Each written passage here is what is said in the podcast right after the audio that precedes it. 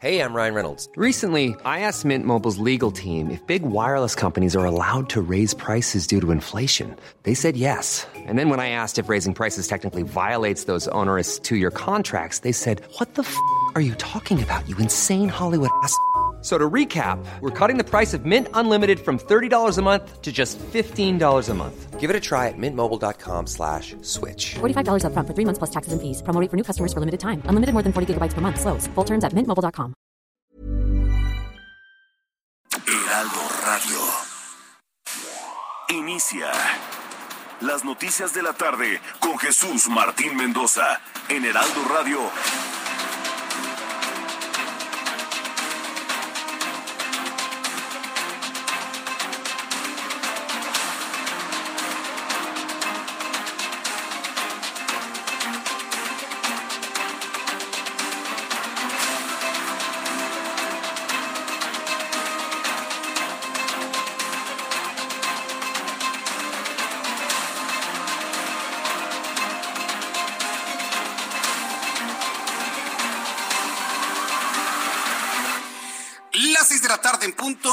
Centro de la República Mexicana. Bienvenidos, muy buenas tardes. Me da mucho gusto saludarle en esta tarde del viernes 28 de enero de 2022. Estamos muy contentos de acompañarle con las noticias más importantes terminando esta semana, una semana tronante en materia de información y hoy no es la excepción, así que le invito para que se quede con nosotros. Súbale el volumen a su radio que le tengo la información más importante hasta este momento. En primer lugar, le informo que ya fluyen los nombramientos para embajadores y los beneplácitos para los eh, señalados por el presidente de la República y su representación de nuestro país en el extranjero. El secretario de Relaciones Exteriores, Marcelo Ebrard, aseguró que el gobierno de España otorgó ya su beneplácito a Quirino Ordaz Coppel para que sea el embajador de México en España.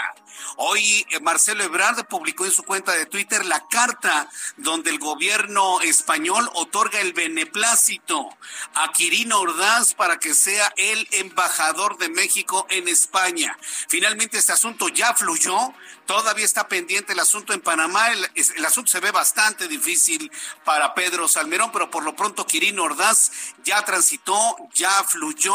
Me dijeron que fue precisamente Marcelo Ebrard que se ha encargado de aliviar todos los agravios que mantenían atorado este beneplácito, los agravios del gobierno de López Obrador al gobierno español. Y bueno, pues Marcelo Ebrard se habría encargado de limar esas asperezas y por lo tanto se ha dado ya este beneplácito para Quirino Ordaz. Le tendré todos los detalles más adelante aquí en el Heraldo Radio. En otros asuntos, Lorenzo Córdoba, quien es el consejero del eh, Instituto Nacional Electoral, consejero presidente del INE, dijo que es normal que la autoridad electoral se reúna con los partidos políticos, pues señaló malo sería que la autoridad electoral no tuviera diálogos respetuosos de manera interna con todas las fuerzas políticas. Y es que se le fueron a la yugular a Lorenzo Córdoba también él, ¿para qué va a la plenaria del PAN? Ok, él dice, voy a ir a todos los partidos políticos, pero no lo van a invitar los de Morena, no lo van a invitar, por el amor de Dios, por lo tanto, ha sido un error de Lorenzo Córdoba haber ido con el PAN. En este momento, con el río tan revuelto, no debería ir con ningún partido político el consejero presidente. Ahora sí, Lorenzo, te equivocaste durísimo. Yo entiendo lo que tú argumentas, que el órgano electoral tiene que reunirse con los partidos políticos, lo podemos entender. La gente que tenemos cerebro sí lo entendemos, pero hay mucha gente que no lo comprende. Entonces fue un grave error haber ido al PAN, porque ha sido verdaderamente carne para las fieras, carne para las fieras. Y bueno, pues hoy el presidente de la República se refirió a ese asunto y bueno, pues lo platicaremos un poco más adelante aquí en el Heraldo Radio. En este resumen de noticias le informo que el presidente de México, Andrés Manuel López Obrador, solicitó al CONACIT eliminar normas del reglamento de becas porque son reglas neoliberales y conservadoras que de manera deshonesta y cinética se muestran como propuestas de la actual administración. Entonces, ¿qué podemos entender con eso? ¿Quién sabe? Solamente él se entiende. El asunto es que, bueno, pues en este momento hay una gran protesta por la eliminación de becas a quienes protesten dentro de los ámbitos del CONACIT y del CIDE. Lo platicaremos también más adelante aquí en el Heraldo Radio. Mientras tanto, le informo que José Manuel del Río Virgen, ex secretario técnico de la Junta de Coordinación Política del Senado de la República, obtuvo una suspensión definitiva contra el auto de vinculación a proceso y prisión preventiva en su contra. En más de este resumen de noticias, al iniciar nuestro programa, el gobierno de la Ciudad de México informó que se aplicará como dosis de refuerzo la vacuna contra COVID-19 Sputnik V la vacuna rusa, la que no está avalada por la Organización Mundial de la Salud y esta se le va a colocar a las personas de 40 a 49 años a partir del próximo lunes 31 de enero. Cuatro personas fallecieron durante una balacera entre elementos de la Secretaría de Seguridad Ciudadana de la capital del país y delincuentes. De acuerdo con los informes, el enfrentamiento derivó de un operativo para asegurar el inmueble tras una investigación por venta de droga y de un doble homicidio que ocurrió el 18 de enero, esto en la colonia Lindavista. También informo en este resumen de noticias que Amnistía Internacional advirtió que otra escalada en el conflicto armado en Ucrania tendrá consecuencias devastadoras para la situación de los derechos humanos en esa región, poniendo en peligro vidas, grave escasez de alimentos y posiblemente desplazamientos masivos.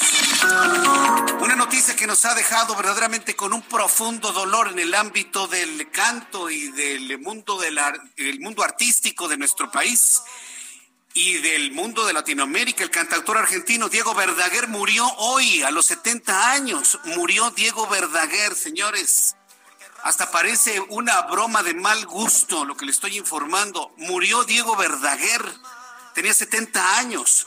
Murió la noche del jueves, casi para amanecer el viernes. Esta madrugada se dio a conocer la terrible noticia. ¿Sabe de qué murió? Murió por complicaciones de COVID-19. Este virus se ha estado llevando a la gente talentosa del mundo. Murió Diego Verdaguer.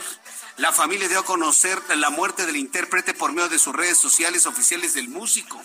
Hay que decirle que las redes sociales, lejos de manifestar el dolor por la muerte de Diego Verdaguer, se le ha recriminado el hecho de que tanto él como su esposa eran antivacunas, pero sobre todo tenían una, una argumentación fundamentada en la conspiración de que si las vacunas eran un método de control de las mentes y del control de las sociedades, por lo que Amanda Miguel y Diego Verdaguer siempre se mostraron en contra de cualquier tipo de sustancia que ingresara a sus cuerpos en torno al COVID-19. Enferma de COVID, Diego Verdaguer no logra salir y muere la madrugada de este viernes, la noche del jueves para la madrugada de este viernes. Descansa en paz, Diego Verdaguer. La muerte de él ha impactado al mundo artístico del mundo.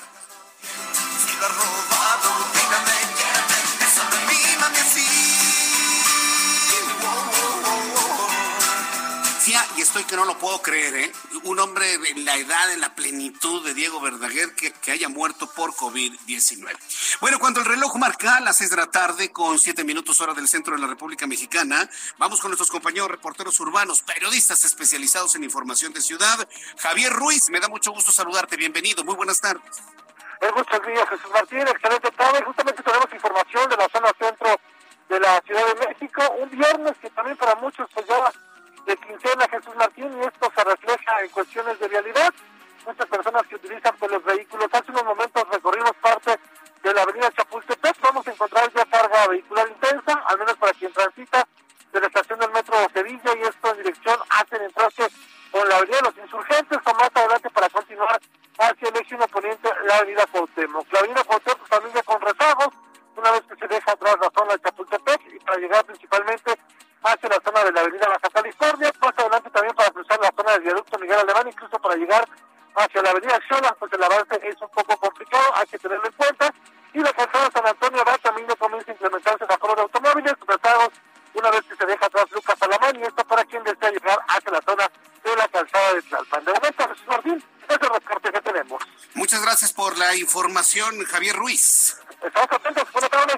Hasta luego, muy buenas tardes. Saludo con mucho gusto a mi compañero Gerardo Galicia con más información a esta hora de la tarde. Adelante, Gerardo. El gusto es Jesús Martín, excelente tarde y tenemos información para nuestros amigos que van a utilizar el anillo periférico. Poco a poco comienza a incrementarse la frecuencia de autos y tenemos ya cada vez más problemas para transitar en laterales llegando a la carretera panorámica Picacho a Jusco. Es eh, difícil acceder a esta vía, sobre todo para poder llegar a la zona de juegos mecánicos, así que de preferencia hay que hacerlo con algunos minutos de anticipación y ya culminando ya también un operativo que se realizó en la calle de Cantil, el número 135 de la colonia Jardines del Pedregal. Es una denuncia a petición de vecinos vecinos Jesús Martín se detectó un, un gimnasio que operaba de manera clandestina. Llegaron ya personal del INVEA, ha puesto sellos de clausura en este punto y esto ocurre justo en la calle de Cancín número 135. Ha quedado completamente clausurado este inmueble luego de las denuncias ciudadanas. Por lo pronto, es el reporte. Vamos a seguir muy, muy pendientes. Muchas gracias por la información, Gerardo Galicia. Hasta luego. Hasta luego, que te vaya muy bien. Saludo con mucho gusto a Daniel Magaña con más información. ¿En dónde te ubicamos a esta hora de la tarde, Daniel? ¿Qué tal, Jesús Martín? Muy buenas tardes. En la zona de la avenida General Francisco Morazán, formación vehicular para las personas que pues se incorporan. Esta es la continuación de la avenida Fray Servando, con carga vehicular. Una vez eh, pues se rebasa la zona de calle 46, un poco adelante, pues, se encontrará circulación ya que se torna lenta en las inmediaciones de la estación del Metro Puebla. Únicamente, bueno, pues hay que tener también cuidado con las personas que cruzan el arroyo vehicular para pues trasladarse hacia este sistema de transporte colectivo, pero a partir ya una vez que se rebasa o se puede incorporar hacia la zona de viaducto Río de la Ciudad, el avance es continuo incluso en este pues en esta adecuación vial que pues, se desarrolló para incorporarse hacia la zona de la calzada Ignacio Zaragoza, aunque bueno pues va el aumento esta actividad vehicular esta tarde de viernes en dirección hacia la zona de la autopista México pues el reporte. Muy buena tarde. Eh, gracias por la información, Daniel Magaña. Continuamos. pendientes. Saludo con mucho gusto a mi compañero Alan Rodríguez. Adelante, Alan. ¿En dónde te ubicamos? Muy buenas tardes. Jesús Martín, amigos, muy buenas tardes. Tenemos el reporte de vialidad desde la zona de viaducto Miguel Alemán, la cual presenta asentamientos con dirección hacia la zona oriente de la Ciudad de México a partir de la incorporación con Río Becerra y hasta el cruce con Calzada de Tlalpan. Después de este punto, el avance mejora. En el sentido contrario, desde la zona de Andrés Molina Enríquez hasta el cruce con la avenida de los insurgentes, tenemos avance lento, tanto en carriles centrales como en sus laterales. Por otra parte, la avenida de los insurgentes con severos asentamientos para quienes se desplazan desde la zona sur hacia el centro de la Ciudad de México a partir de la zona del eje 5 sur eh, hasta el cruce con el viaducto. Sin embargo, superando este punto, el avance mejora hasta la glorieta de los insurgentes. En el sentido contrario, la circulación es constante desde el cruce con el eje 3 sur hasta la zona del Parque Hundido. Por lo pronto, el reporte. Muchas gracias por la información, Alan Rodríguez. Continuamos al pendiente. Buenas tardes. Continuamos al pendiente. Gracias. Nuestros compañeros reporteros urbanos en todo el Valle de México y también tendrá información de otras partes de la República Mexicana en cuanto a vialidad, situaciones que ocurren, por supuesto. Toda la información encuentra usted aquí en el Heraldo Radio. Ya el reloj marca las seis de la tarde con 11 minutos hora del centro de la República Mexicana. Vamos a recordar qué es lo que sucedía un día como hoy, 28 de enero. En México, el mundo y la historia con Abraham Arreola. Amigos, bienvenidos. Esto es un día como hoy en la historia, viernes 28 de enero. 1813 en Inglaterra se publica Orgullo y Prejuicio. 1887 en París se pone la primera piedra de la Torre Eiffel. 1935 Islandia es el primer país en legalizar el aborto. 1958 en Dinamarca se crea el popular juego Lego. 1985. En Estados Unidos, el grupo de artistas USA for Africa graban la canción We Are the World con fines benéficos. 1986, en Cabo Cañaveral, en Florida, el transbordador espacial Challenger explotó poco después de su despegue. En ese triste suceso fallecieron los siete astronautas. Además, hoy es el día de la privacidad de los datos. Amigos, esto fue un día como hoy en la historia. Muchas gracias. Muchas gracias, Abraham Arreola, por las efemérides del día de hoy. Efectivamente, un 28 de enero de 1986, y lo recuerdo claramente, yo estaba en el CUM, en el Centro Universitario México, para los exalumnos del CUM, el gloriosísimo Centro Universitario México, y llegamos en la mañana con la noticia ¿no? del estallido del Challenger, después de que había despegado. Eh, eso ocurrió en 1986 y, y, mire lo que son las cosas. Yo recuerdo que en 1996, un 28 de enero de 1996, se vio en la Ciudad de México la caída de un meteorito. Muy pocas personas lo recuerdan, muy pocas personas lo recuerdan. Pero un día como hoy, de 1996, cayó un meteorito en la zona de Puebla por el oriente de la Ciudad de México. A mí me tocó verlo. Verdaderamente espectacular el, el fenómeno de la caída de Vaya usted a saber qué fue. Nunca se supo exactamente si habían recuperado algo, pero eran aproximadamente las 7 de la noche, casi las 8 de la noche, cuando ese fenómeno se vio en el oriente de la, de la, Ciudad de México. A mí me tocó verlo y recuerdo claramente la fecha, un 28 de enero de 1996. Pero mira, en esta época siempre suceden cosas. Ayer, ¿sabes? Se conmemoraron 55 años del terrible incendio en la plataforma de lanzamiento 34, en donde se incendió el Apolo 1. Los astronautas del Apolo 1, en el 27 de enero de 1967, morían calcinados por el terrible incendio en, en sus eh, pruebas para el despegue. Era el trío que había sido seleccionado para, pues eventualmente, eh, alunizar, aterrizar en la luna, ¿no? Grison, White y Shafi fueron los tres astronautas que murieron ahí en ese incendio. Ayer se cumplieron 55 años de aquella tremenda tragedia. Sí, enero, aunque algunos digan que no pasa nada en enero, no, hombre, en enero estamos llenos de muchas actividades, de muchas noticias que vale la pena siempre recordar. Las seis de la tarde con 15 minutos, las seis y cuarto, hora del centro de la República Mexicana. Pues vamos a revisar la información importante del día de hoy. Ya sé, hay muchas personas que me están, están esperando que haga algún comentario de lo que se convirtió en noticia ayer por la noche, pero vamos por partes. Vamos primero con un asunto que yo en lo personal, y se lo comparto a nuestros amigos que nos escuchan a través de digitales, a través de redes sociales, a través de Twitter en espacios, a través de YouTube, en mi canal Jesús Martín MX. A todas las personas que me están escuchando, yo pensé que España no iba a aceptar la designación de Kirin Ordaz. Yo lo llegué a pensar. Y no tanto por Kirin Ordaz, porque independientemente de que haya sucumbido a los a, todo lo que dijo el actual gobierno, ¿sí? se había pasado prácticamente del PRI a Morena. Independientemente de eso, creo que Kirin Ordaz hizo un buen trabajo en Sinaloa como gobernador, desde mi punto de vista.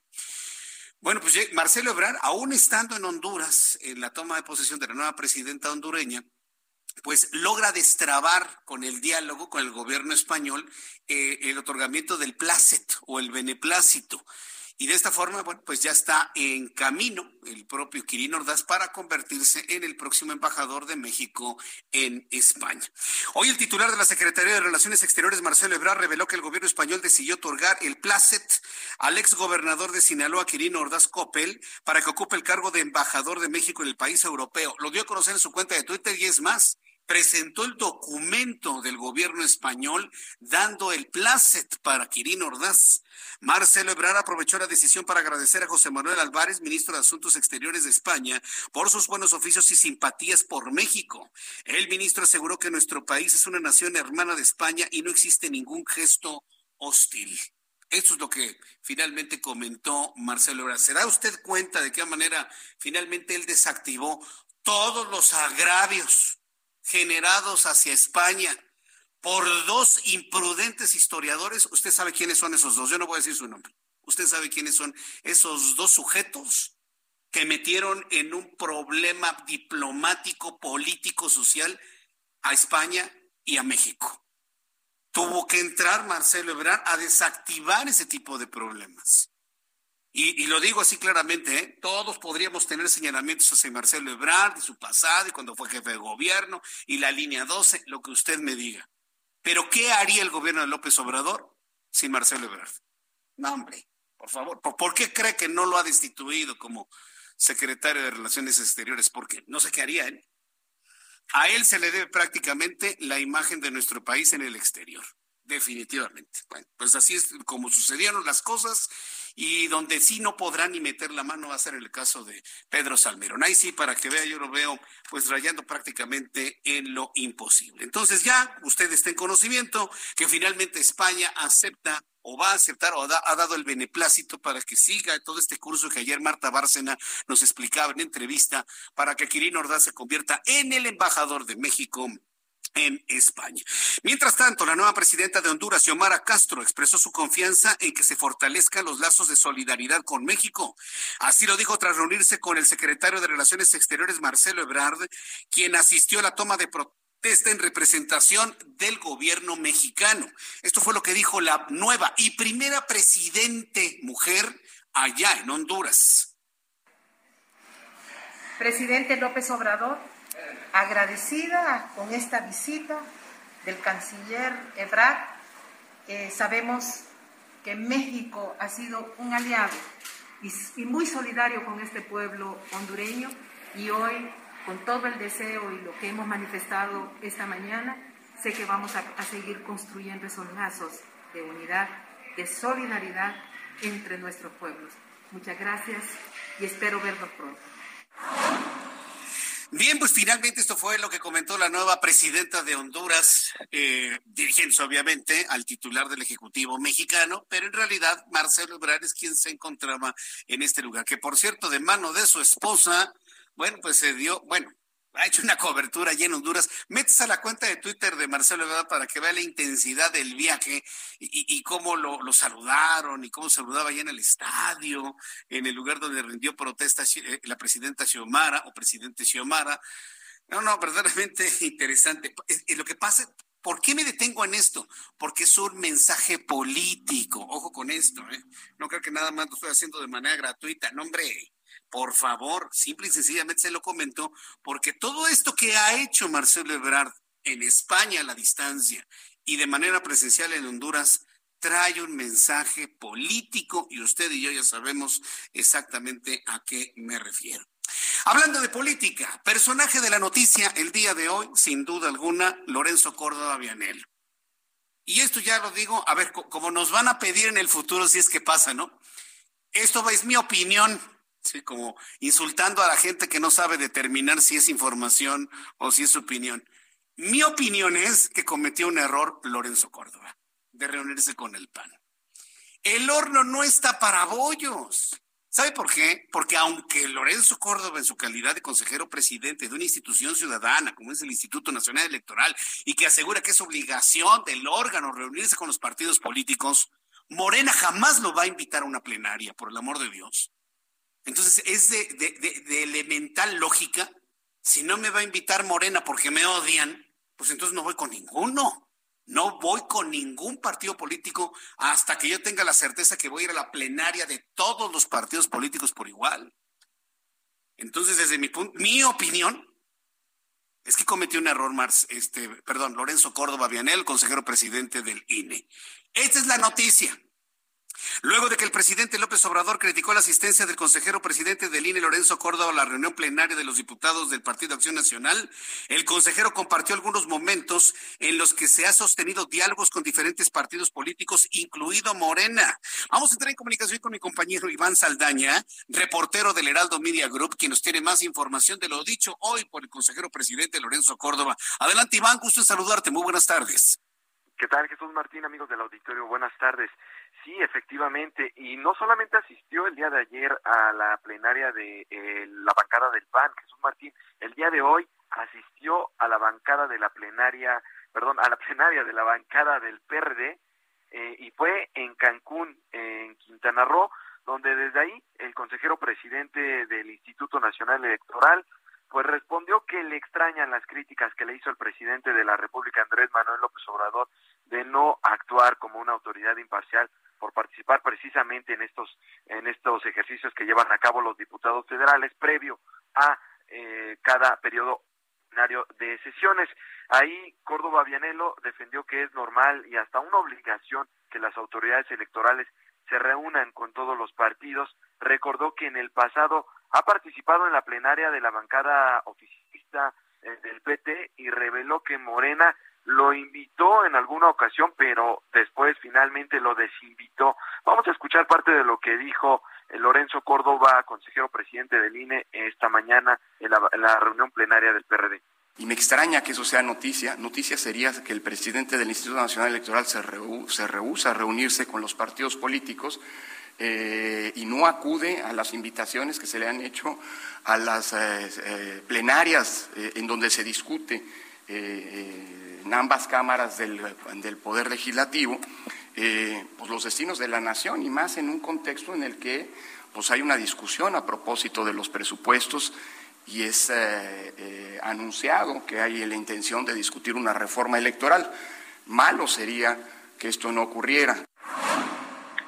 Jesús Martín también, eh, pues ese fue el primer tema que abordó en su participación. Estaba programada que únicamente hablara sobre la reforma electoral eventual que va a presentar el gobierno de Andrés Manuel López Obrador, pero empezó con ese tema Jesús Martín. Muy bien, pues eh, gracias por esta información, Iván, Iván Saldaña. Gracias por eh, lo que nos has transmitido, que ha comentado el propio Lorenzo Córdoba. Gracias, Iván. Buenas tardes. Hasta luego, muy buenas tardes. Pues ahí escuchamos a Lorenzo Córdoba, perdón. Nosotros estamos en la idea de la defensa del órgano electoral, pero ahora sí, perdón, pero fue un error el de Lorenzo Córdoba haber ido a la plenaria del partido Acción Nacional, definitivamente, porque es carne para los carne precisamente, alimento para quien lo critican. Voy a regresar con esto y otros asuntos después de los anuncios. Escuche usted El Heraldo Radio. Regresamos. Escuchas a Jesús Martín Mendoza con las noticias de la tarde por Heraldo Radio, una estación de Heraldo Media Group. Heraldo Radio, la HCL se comparte, se ve y ahora también se escucha.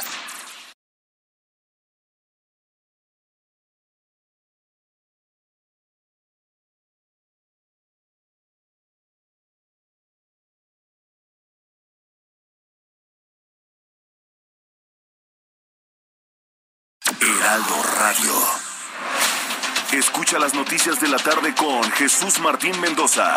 Regresamos.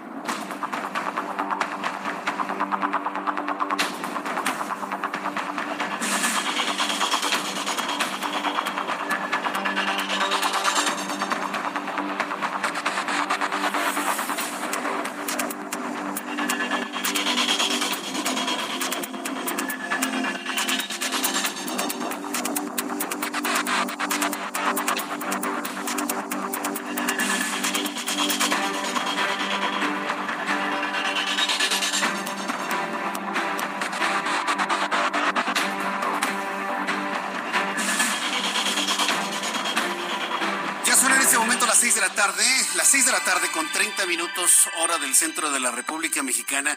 Oiga, estoy muy, muy contento porque sabe que estamos recibiendo saludos desde Sydney, Australia. La verdad me da un enorme gusto saludar a los amigos allí en Sydney, Australia, donde son las 8 de la mañana con 30 minutos ya del sábado. Así que bueno, pues eh, saludamos aquí a Carl Weiss. Dice, ya es sábado en Australia, sí, por supuesto. No, no, Carl no es el que está allá en Australia. Estoy buscando, estoy buscando, buscando, buscando quién, quién me, ¿Quién me saludó desde cine? Es que mire, me llegan una gran cantidad de comentarios, ¿no? Y el escroleo luego es muy complicado. Miguel Marín, lo escucho y veo desde Sydney, Australia. Su programa es espectacular. Muchas gracias, amigos en Sydney, a toda la comunidad hispana, a toda la comunidad mexicana que nos sintoniza en Australia. En Sydney, son, sí, son 14 horas, sí, son 14 horas más. Eh, no, espéreme, no, no, no, son 17. Ahora estoy recordando, son 17 horas, perdón, si corrígeme, querido amigo Miguel Marín, son 17 horas, por lo tanto, seis y media, son las 11 de la mañana con 30 minutos allá en Sydney del sábado. ¡Qué barbaridad! Es prácticamente otro planeta, ¿no? Es prácticamente otro planeta. Pues muchísimas gracias a nuestros amigos que nos escuchan en varias partes del mundo en este programa de noticias de todo lo que sucede en nuestro país. Por cierto, en unos instantes, un poquito más adelante, voy a conversar con uno de los grupos feministas, activistas en Panamá. Sí, como usted lo escucha. Voy a platicar un poco más adelante con Aide Méndez y Yueca. Ella es abogada especialista de género y derecho penal en Panamá están en total y absoluto conocimiento de los antecedentes de Pedro Salmerón Sangines y allá, mire, ya no necesitamos hacer nada en México, ¿eh? ya en Panamá están los movimientos feministas pidiéndole al gobierno panameño, a Laurentino Cortizo, quien es el presidente de Panamá, que no dé el beneplácito para Pedro Salmerón, lo que obligaría a la Cancillería mexicana y al gobierno mexicano, al presidente de la República, quien tiene la atribución de hacer esas propuestas, esos nombramientos, de cambiar la propuesta para embajador de Panamá, o simple y sencillamente se quedará la embajada mexicana a un nivel de encargado de negocios. Y por lo que veo y ante la posición del presidente mexicano, cuando se le preguntó si iba a reconsiderar el nombramiento de Pedro Salmerón, a lo que respondió dijo, no voy a reconsiderar nada, ante las cosas, es probable que Panamá se quede por algún tiempo con una representación de negocios, una representación cultural, una representación de negocios y con un encargado del despacho, tal cual. Eso se está perfilando para Panamá por lo que estamos viendo. Por lo pronto, miren, otras noticias y regresando a nuestro país, un juez federal concedió la suspensión definitiva al amparo interpuesto por José Manuel del Río, secretario técnico de la Junta de Coordinación Política del Senado de la República contra la vinculación a proceso y prisión preventiva por el delito de homicidio.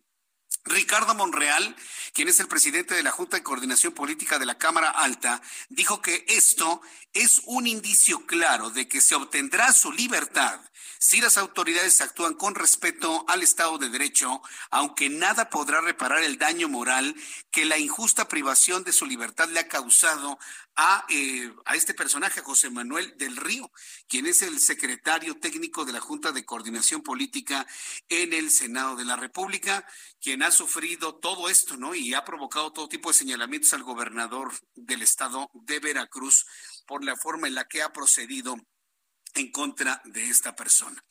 En cuanto tenga más información, por supuesto, se lo dará a conocer aquí en el Heraldo Radio. Seis de la tarde con 34 minutos, hora del centro de la República Mexicana. Hay un tema del cual ya no habíamos hablado en los últimos meses y tiene que ver con la marihuana. Sí, la marihuana, la hierba esta, ¿no? Que algunos se fuman y con eso bueno, dicen que se siente bien bonita, dicen que es bien buena, que no hace daño, que no mata, que la gente no se muere por fumar marihuana. No, no se muere, pero pues hay, yo conozco muchos que están muertos en vida, ¿no? Porque finalmente, pues ya, ¿no? Más no. no estoy hablando de que se fuma un carrujo una vez al año, dos veces al año, cuando está en una reunión. No, no, no, yo estoy hablando del adicto. Estoy hablando del que cae en las garras de la hierba esta y ya no puede salir, se le acaba la vida, y se le acaba la profesión, y se le acaba la familia, y se le acaba absolutamente todo. Un problema que se ha estado sumando a los que ya tenemos con el alcohol y otro tipo de drogas, por supuesto. Le comento esto porque hoy la senadora presidente del Senado de la República, Olga Sánchez Cordero, afirmó que la reforma sobre el tema de la marihuana le dicen eufemísticamente cannabis, pero pues es marihuana, Juanita, barbas del diablo, como le quiera llamar, eh, que la reforma sobre el tema de la marihuana se convertirá en una prioridad durante el próximo periodo de sesiones, el cual inicia este 1 de febrero. Sin embargo, el Senado de la República se enfrenta a un inconveniente porque las comisiones de justicia y salud, donde iniciará el debate de este tema, no tienen presidente porque Américo Villarreal y Julio Menchaca cuentan con licencia porque quieren ser gobernadores. Van a contender por la gobernatura del estado de Hidalgo y por la gubernatura de Tamaulipas. Entonces, se puede atorar el tema de la discusión de la marihuana por el chapulineo, porque ¿cómo llamarlo a eso? Pues chapulineo, por los chapulines, ¿no? Que quieren brincarle de aquí para allá, de allá para acá y de aquí para allá y demás. Pero mire, más, más allá de la discusión que se haga, qué bueno que va a haber una discusión muy grande otra vez y seguramente se van a promover foros abiertos, foros públicos, foros ciudadanos y demás ante la conveniencia. Yo escucho los, los comerciales o las informaciones que el gobierno federal, el gobierno de Andrés Manuel López Obrador da a conocer sobre las drogas, y a mí que no me vengan con que la marihuana ya no es una droga. La marihuana es una droga y una droga peligrosa. Es la puerta para otras drogas más duras. Y eso no lo digo yo, lo dicen quienes saben del asunto de la marihuana. He platicado en infinidad de ocasiones con don Manuel Mondragón y Calv, el doctor Manuel Mondragón y Calv, usted lo conoce, él sabe de marihuana, él nos ha hablado y nos ha presentado los peligros que representa abrir el consumo de esta hierba a toda la población. Y contrasta esta posición de, la senadora Olga Sánchez Cordero. Entiendo sus razones y las respeto, pero contrastan con lo que el gobierno federal está dando a conocer que en el mundo de las drogas no hay final feliz, no te metas nada. Nada más métete en la cabeza que las drogas no te ayudan. Y así son los mensajes del gobierno federal. Es una campaña que está coordinada por Jesús Ramírez, el vocero de la presidencia de la República, por encomienda del presidente de la República. Pero por otro lado, los mismos senadores de su partido quieren abrir el consumo de esta droga, que abrirá la puerta al consumo de, otras drogas. Yo en lo personal no entiendo cuál es la estrategia. Por un lado nos dicen, no consumas drogas, me parece muy bien, no te metas nada. En el mundo de las drogas no hay final feliz. Y por otro lado, a que a la fuerza, por no decir otra palabra, quieren que la gente tenga acceso a marihuana lúdica. No, es que con eso se acaba el crimen. No es cierto, señores, no es cierto. No es, no es cierto. Pero en fin, Veremos finalmente que para esto todavía tiene un camino muy largo. Yo creo que podemos debatir, platicar, plantear ideas y bueno, pues la idea más lógica será la que prevalezca cuando tenga que prevalecer finalmente. El reloj marca 6 de la tarde con 38 minutos. Vaya revisando su reloj para que llegue a tiempo. Muchos problemas de tránsito en la capital del país. Y bueno, pues vamos a conversar. Súbale el volumen a su radio, por favor. Súbale el volumen a su dispositivo, quienes nos están escuchando a través de digitales, a través de YouTube en el canal Jesús Martín MX, a través de espacios en Twitter. Súbale el volumen porque tengo comunicación en estos momentos con Aide Méndez Illueca. Ella es abogada especialista en género y derecho penal en Panamá. Ella es vicepresidenta de Fundagénero, que es una fundación para la equidad de género en aquella nación. Estimada Aide Méndez Illueca, gracias por tomar esta llamada telefónica aquí en la capital de la República para todo el país y para todo el mundo. Gracias por concedernos esta entrevista. Muy buenas noches. Buenas noches, con mucho gusto. A la orden. Gracias por la llamada telefónica. Aquí en México se soltó toda una, toda una polémica en el momento en que el presidente de nuestro país ha designado a un historiador de nombre Pedro Salmerón Sanginés como el próximo embajador de México en Panamá. Automáticamente salieron todos los señalamientos, primero en México, de que el hombre tiene algunas acusaciones de abusos, de violencia, de acosos, eh, el presidente de la República ha defendido a esta persona porque es íntimo amigo de él y de su esposa para ser el embajador de México en Panamá. Entiendo que este asunto ya trascendió a Panamá a grupos como el de usted, en donde se ha manifestado una negativa o una petición al gobierno de Panamá para no dar el beneplácito. Coméntenos cuál es la posición allá en Panamá y cómo se ha digerido este tema que inició en México, eh, eh, estimada Aide. Bueno, esto, nuestras organizaciones estamos eh, en posición de, hemos querido expresar a través de esta carta que le hemos enviado a la canciller panameña, expresar nuestro total apoyo a la lucha de las mujeres mexicanas para que se les reconozcan sus derechos. Nosotros pensamos que eh, en pleno siglo XXI es injusto que con los avances de la humanidad en tantos campos todavía exista impunidad en los casos de abuso sexual. Esto, yo creo que esta es una oportunidad que tiene el presidente de México, Andrés Manuel López Obrador, de comprometer al Estado y a la ciudadanía de incorporar o modificar las prácticas discriminatorias contra la mujer y promover el respeto a la dignidad humana y a la vida de toda mujer. Esto, porque el prestigio de un embajador es importantísimo y no depende de que haya sido condenado judicialmente, porque la mera sospecha de que un jefe de misión esté involucrado en violaciones de derechos humanos ya es causal para negar el, beneplácito, ¿no? Porque está yendo contra principios fundamentales de igualdad, de derechos de la mujer y de dignidad, ¿no? Así que es lamentable que, que esto no que, esto no, que haya sido un, ¿cómo le digo? Que él se haya reafirmado en su designación cuando ha tenido esta oportunidad. ¿no? Esa finalmente es una característica propia de las circunstancias que estamos viviendo actualmente como país. Y eso, bueno, usted seguramente lo sabe, ¿no? Que ha sido algo muy complicado y mientras, por ejemplo, algunas voces de la sociedad mexicana le dicen al presidente, así no, presidente, pues él lo hace absolutamente más. Pero bueno, es un asunto que tendremos que arreglar nosotros los mexicanos. Aquí el asunto es que ha trascendido esto, esto ha trascendido hacia Panamá un país que se ha desarrollado mucho en la defensa de los derechos de la mujer.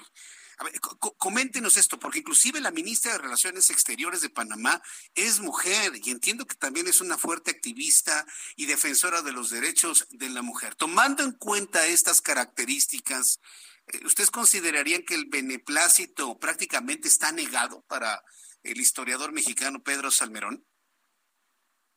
Bueno, ella ha dicho que ya ella mandó su opinión, pero no ha entrado en detalles. Esto, nosotros nos imaginamos que le ha presentado o le ha negado el, beneplácito, pero todavía no sé, no, ella no ha entrado en los detalles mismos de, la, de la contestación. Lo que pasa es que México tiene primero que asegurarse que tiene el asentamiento de, eh, de Panamá y además esto, el primero someterlo al Senado de ustedes, ¿no? Sí, por supuesto.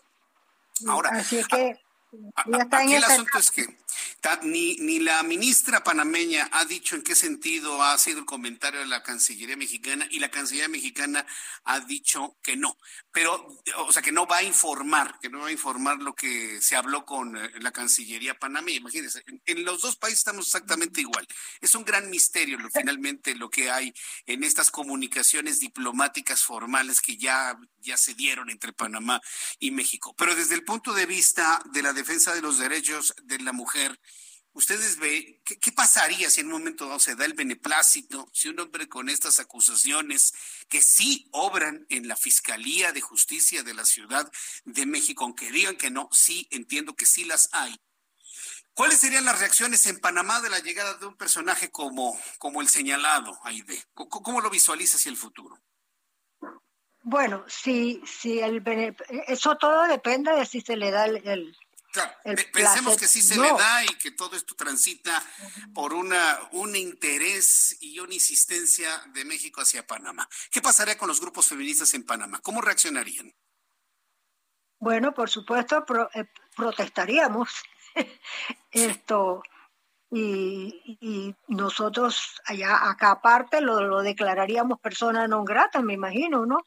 Pero yo creo que eso es adelantarnos un poco, porque esto primero tenemos que pasar por el trámite del Senado de México, esto luego, eh, yo no creo que si, si la canciller le niegue el beneplácito, no creo que, que lo manden, porque, porque sería, no, no, puede mandarlo, no puede enviar, no puede llegar al territorio panameño porque ya ha sido negado, ¿no?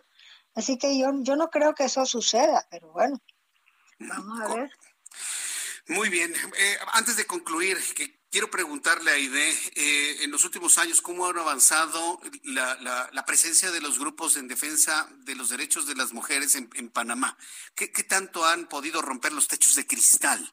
Eh, ¿qué, tanto han logrado que, se logren las equidades en o las paridades de género en el ámbito político, económico, social? Eh, si comparamos con otros países de Latinoamérica, ¿dónde ubicaría usted a Panamá en esta lucha, Aide? Bueno, yo lo, yo ubicaría a Panamá como en el, en el primer tercio.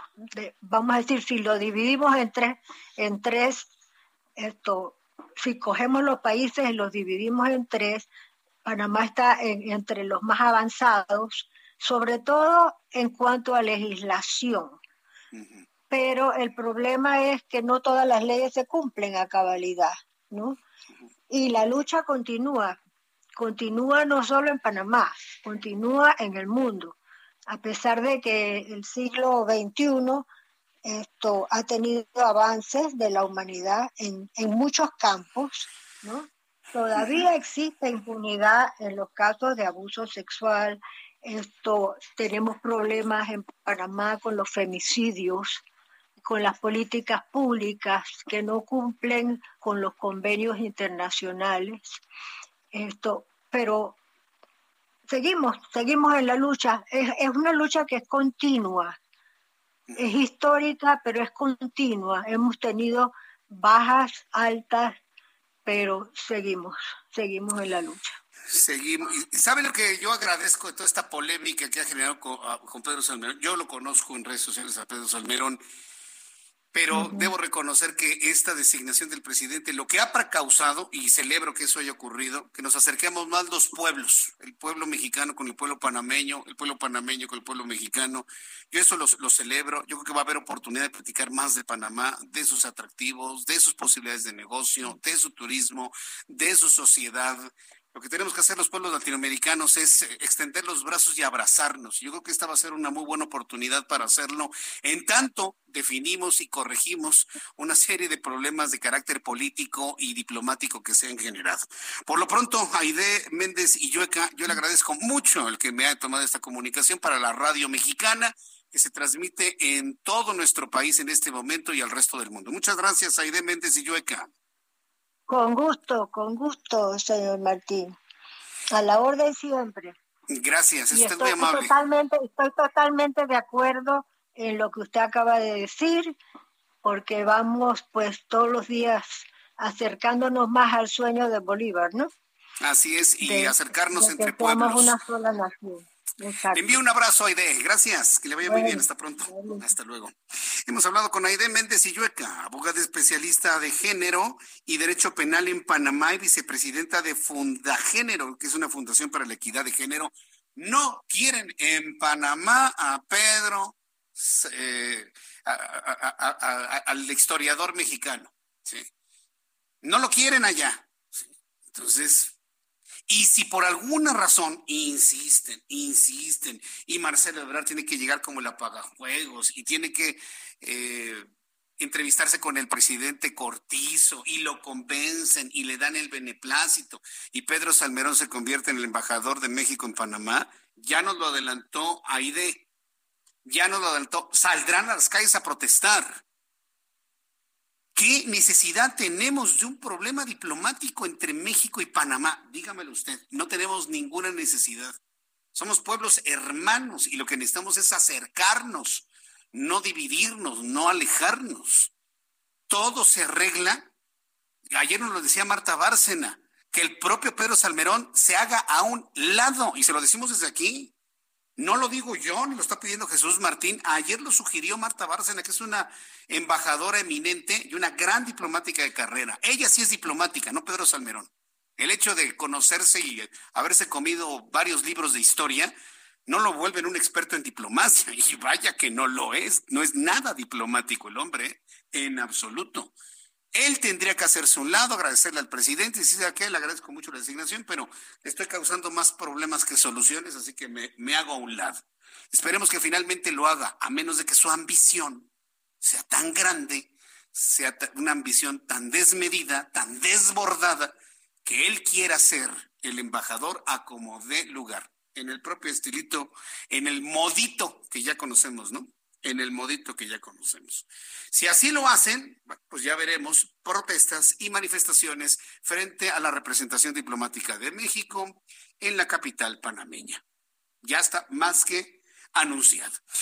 Son las seis de la tarde con 51 minutos, hora del centro de la República Mexicana. Qué buena entrevista, ¿eh? Yo le invito para que me dé sus comentarios a través de mi plataforma de Twitter, arroba Jesús Martín MX, arroba Jesús Martín MX, eh, a través de YouTube en el canal Jesús Martín MX. Quiero decirle que hoy el, el presidente de la República, Andrés Manuel López Obrador, en su mañanera, digo, a mí la verdad es que yo no consumo su mañanera, pero sí me llamó poderosamente la atención la estrategia que tomó el día de hoy para no hablar de otros temas que han sido verdaderamente muy escandalosos en torno, en torno a él. Y me refiero al reportaje que el periodista Carlos Lorente Mola pues sacó finalmente en sus plataformas digitales, en donde mostraban pues la forma de vida de su hijo mayor.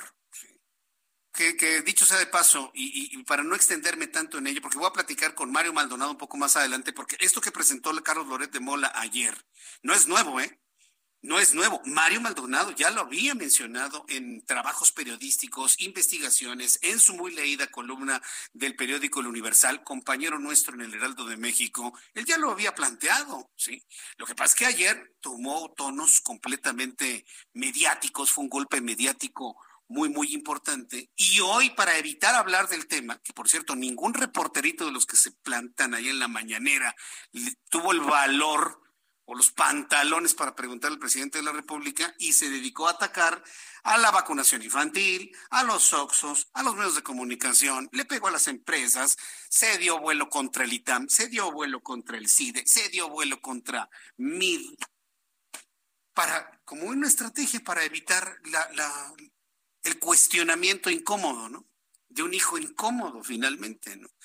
Que independientemente de lo legal o legítimo de sus propiedades, lo que ha provocado es que le han quitado el argumento de la justa medianía. O sea, el presidente ya no tiene ninguna autoridad moral para hablar ni de justa medianía, ni de la pobreza, ni de utilizar un par de zapatos, de, no tener aspiraciones, de no buscar una bonita casa. Se le acabaron los argumentos. Ese es el valor del trabajo periodístico de ayer de, de Latinos y de Carlos Loret de Mola arrebatarle y quitarle el argumento de la justa medianía. Punto.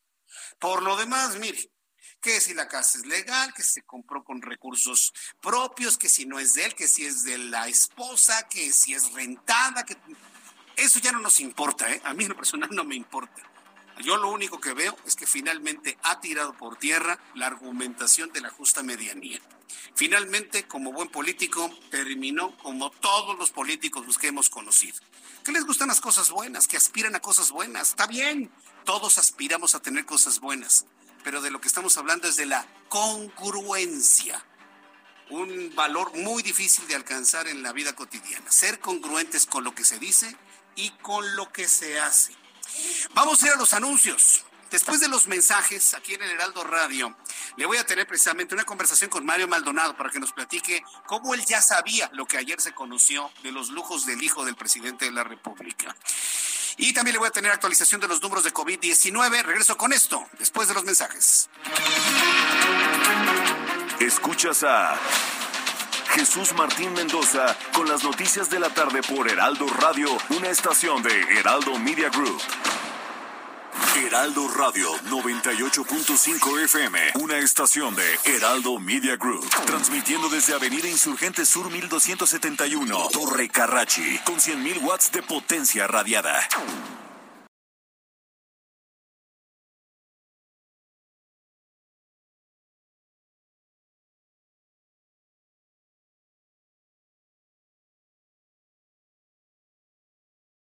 Heraldo Radio. La HCL se comparte, se ve y ahora también se escucha.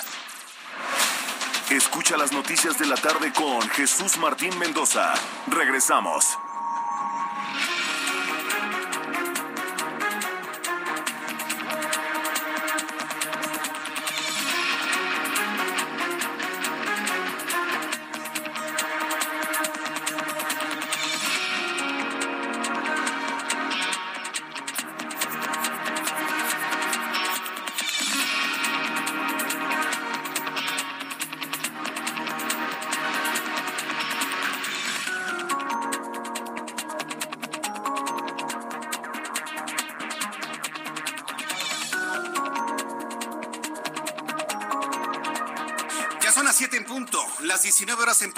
Del centro de la República Mexicana, le presento un resumen con las noticias más importantes en el Heraldo Radio. Aide Méndez Illueca, vicepresidenta de la Fundación para la Equidad de Género, aseguró en entrevista con el Heraldo Radio que el prestigio de un embajador debe ser importante, por lo que a la mera sospecha, en la primera sospecha de que la persona propuesta para el cargo esté implicada en violaciones a los derechos humanos, es causa suficiente para negarle el beneplácito como embajador. La abogada especialista en género lamentó que el presidente de México, Andrés Manuel López Obrador, haya reafirmado la designación de Pedro Salmerón Sanguínez. El prestigio de un embajador es importantísimo y no depende de que haya sido condenado judicialmente, porque la mera sospecha de que un jefe de misión esté involucrado en violaciones de derechos humanos ya es causal para negar el, beneplácito, ¿no? Porque está yendo contra principios fundamentales de igualdad, de derechos de la mujer y de, dignidad. Así que es lamentable que, que él se haya reafirmado en su designación. En más de este resumen de noticias, la Secretaría de Salud informó que este viernes 28 de enero se sumaron 45.115 contagios de COVID-19 para alcanzar la cifra total de 4.873.561 casos positivos desde el inicio de la emergencia sanitaria en nuestro país. En materia de defunciones, se sumaron 437 muertes que se suman al total de 305.240 personas que perdieron la vida a consecuencia del virus. Los casos activos estimados están en 301.370. Jorge Álvarez Maínez, coordinador de la bancada de Movimiento Ciudadano, luego de del reportaje dado a conocer por el periodista Carlos Doret de Mola, pidió que se investigue el posible conflicto de interés que existe entre el presidente, su gobierno y su hijo con la compañía petrolera Baker Hughes, que tiene contratos vigentes con esta administración por más de 151 millones de dólares para petróleos mexicanos y que es proveedor de compresoras y turbinas para la refinería de dos bocas. La subvariante de mutación de COVID-19 Omicron denominada BA.2 tiene una ventaja de contagio, pero sin causar una enfermedad más grave que la cepa original, ha informado la Agencia de Seguridad Sanitaria del Reino Unido. BA.2 es conocida como la variante furtiva o sigilosa porque las mutaciones que presentan la hacen más difícil de detectar. También informo que en Francia se logró la venta de 32 lotes con 34 piezas que habrían sido elaborados por culturas que habitaron en el actual territorio mexicano, pero de ellas el gobierno de nuestro país solo reconoció que 30 son bienes arqueológicos que forman parte del patrimonio cultural de México. Esto pese a los mensajes a través de redes sociales y la carta que Alejandra Frausto, secretaria de Cultura, envió a la Casa de Subastas Million con la intención de detener este proceso de subasta. Informo que el presidente de Argentina, Alberto Fernández, anunció este viernes que se llegó a un nuevo acuerdo que no posterga el desarrollo del país con el Fondo Monetario Internacional para financiar el préstamo de más de 44 millones de dólares que se le fue otorgado al país sudamericano en 2018 durante la administración de Mauricio Macri. En más de este resumen de noticias, informo que la Fiscalía General de Colombia comunicó el decomiso de 19.780 cocos que estaban rellenos de cocaína. Imagínense, eh, esta cantidad de cocos que estaban rellenos de cocaína. Vaya de lo que se entera uno finalmente. Entonces, bueno, pues estamos, eh, eh, es cocaína líquida en un cargamento con dirección a Europa que fue localizado por autoridades del aeropuerto de Cartagena. El, cargamento habría sido enviado a un laboratorio de la Fiscalía para conocer la cantidad exacta de droga con la que fueron rellenados los miles de cocos, no con agüita de coco, sino con otro tipo de agüita. Investigadores australianos descubrieron un extraño objeto giratorio en la Vía Láctea, que según la Vía Láctea es el conjunto de estrellas donde vivimos, ¿eh? Según dicen, es diferente de todo lo que los astrónomos habían visto hasta ahora. No se trata de un pulsar. El objeto detectado por un universitario que trabaja en su tesis libera una enorme cantidad de radiación electromagnética tres veces cada hora. El pulso se da cada 18.18 minutos como relojería, indicó la astrofísica Natasha Horley, quien dirigió la investigación tras el descubrimiento del alumno. Se ha descubierto una cosa que no sabemos qué es que existe en el universo. Estas son las noticias en resumen. Invito para que siga con nosotros. Le saluda Jesús Martín Mendoza.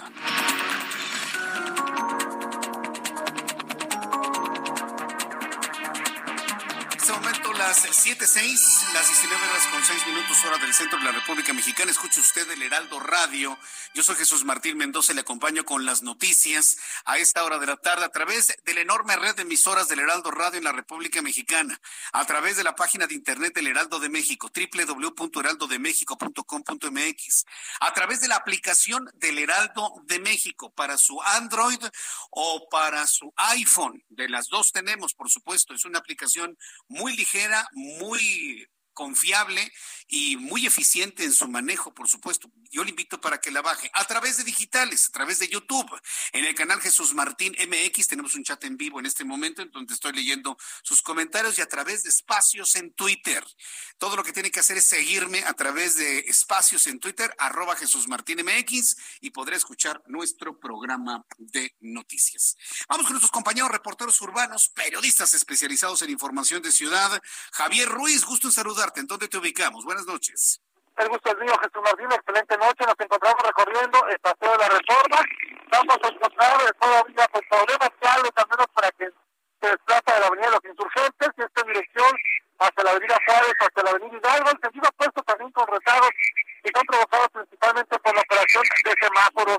Lo que corresponde a la Avenida Juárez, tenemos corta la circulación debido al plantón que tenemos. Es por ello que a partir de la Avenida Valderas, pues todos los vehículos son justamente desviados hasta esta importante avenida. Hay que tomar como alternativa la calle de Donato Guerra para quien desea llegar al eje central de Lázaro Cárdenas y finalmente el eje central de Lázaro Cárdenas deja un avance lento una vez que se deja atrás el eje 3 sur y para llegar a Bellas Artes o bien para continuar hacia la zona del eje 1 norte. De momento, Jesús Martín, es el reporte que tenemos. Muchas gracias por la información, Javier Ruiz. Estamos atentos. Buenas noches. Hasta luego, muy buenas noches. Vamos con mi compañero Daniel Magaña. Adelante, Daniel, gusto en saludarte. ¿En dónde te ubicamos? Buenas tardes.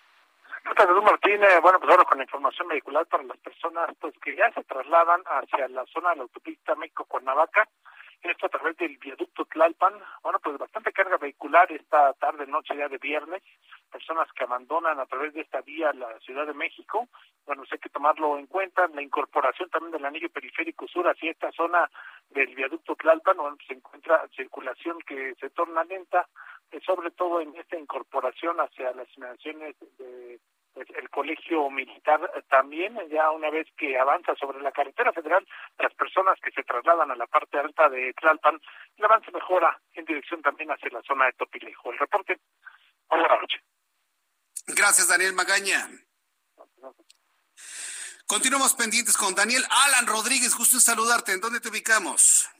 Jesús Martín, amigos, muy buenas tardes. Tenemos el reporte desde la avenida Monterrey en la colonia Roma, a partir del cruce con el viaducto y hasta la zona de la avenida Álvaro Obregón, está presentando buen avance. Sin embargo, superando el cruce con la avenida de los insurgentes, se registran ligeros asentamientos para quienes se dirigen hacia la zona de la avenida Chapultepec y continúan sobre Florencia hasta la glorieta del Ángel de la Independencia. Por otra parte, el circuito interior desde el cruce con Sullivan hasta la zona del eje 2 norte, encontrará asentamientos tanto en sus carriles centrales como en la lateral de esta vialidad. En el sentido contrario, desde Avenida Jardín hasta la zona de Marina Nacional, se registra avance lento para quienes avanzan con rumbo hacia la zona sur de la Ciudad de México. Superando este punto, la circulación mejora hasta la zona de la Avenida Jalisco. Por lo pronto, Jesús Martín, es el reporte que tenemos. Muchas gracias por la información, Alan.